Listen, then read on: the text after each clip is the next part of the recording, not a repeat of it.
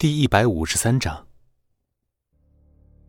在南区，和尚是除了老大虎爷之外的二号人物，所有小弟都怕他。黑夜中见他目露凶光，小弟当时不敢再说话了。和尚修名在外，小弟私下里都喊他花和尚鲁智深。小弟低声说道：“呃，老大，咱们现在被人追在屁股后头打，怎么还有心思保护别人呀？”这里面住的到底是谁呀？这里是别墅区，住在里面的肯定是非富即贵的人。小弟可不知道他们帮会还开展了保镖业务。和尚正在仔细的观察着四周，听着小弟的抱怨反问，不耐烦的踢了他一脚：“滚西边盯着去！”和尚能告诉他什么呢？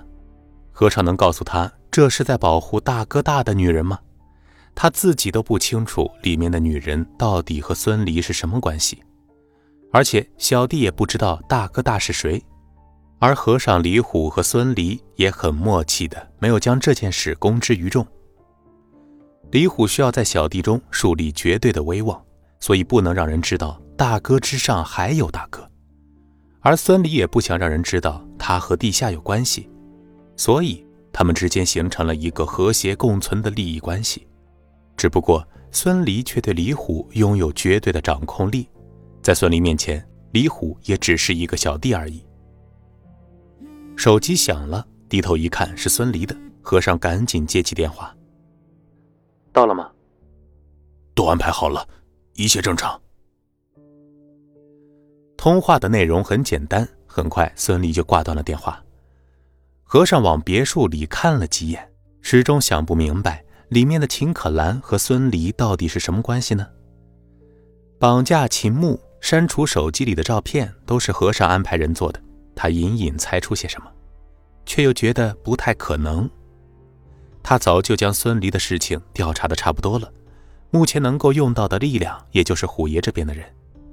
在这之前，孙离根本就是一个从山村里出来的野小子，根本不可能和秦氏集团的冰美人有联系的。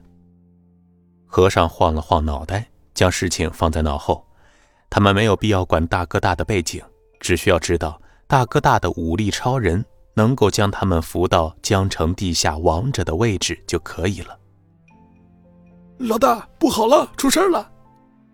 刚才被他赶跑的小弟匆匆的又跑了回来。小点声！和尚真的想把这个混蛋给吊起来打。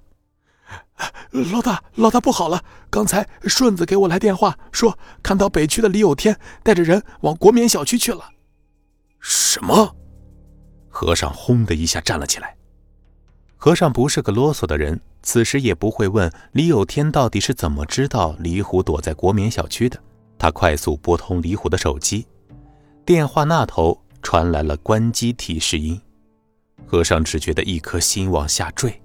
他和李虎，与其说是老大和小弟、县太爷和师爷，还不如说是兄弟、亲人和朋友。老大，小弟推了推和尚，追问道：“咋办呀？”和尚深呼一口气，看了一眼门窗紧闭的别墅，一咬牙，脱口而出说：“走。”如果让他在孙离和李虎之间选择，他还是会选择李虎的。不过，他还是留下了几个小弟，如果有情况及时汇报。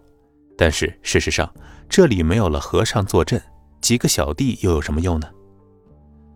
从这里到国棉小区开车至少需要三十分钟，三十分钟可以做很多事了，比如杀人，比如放火。国棉小区，李虎透过窗口看着往楼道拥挤的混混。狠狠的一拳砸在床沿上，妈的，李有天这个混蛋！李虎觉得自己这次插翅难逃了。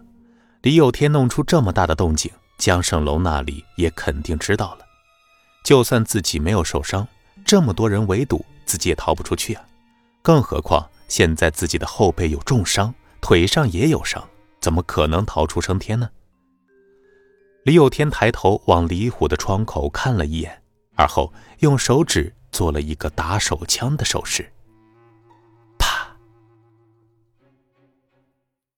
国棉小区是上世纪七八十年代建成的老小区，最大的弊端就是物业服务不完善。一群混混呼呼啦啦的闯进小区，没有人阻拦，楼道里乱糟糟的。偶尔有几个探头的业主看到凶神恶煞、拿着棒球棍和砍刀的混混，到嘴边谩骂的话又缩了回去。李虎将自己定义为许文强一样的枭雄人物。可是他知道，他难以做到那种地步，他不够狠，脑袋也不够灵活。后背长刀留下的伤疤，剧烈的肌肉拉伸后的疼痛，每次举起手臂都让他疼得额头冒汗，嘴角抽搐。楼层高，窗帘连起来的绳子不够长，即使够长，他的手臂也没有足够的力气抓着长绳安稳落地，更何况。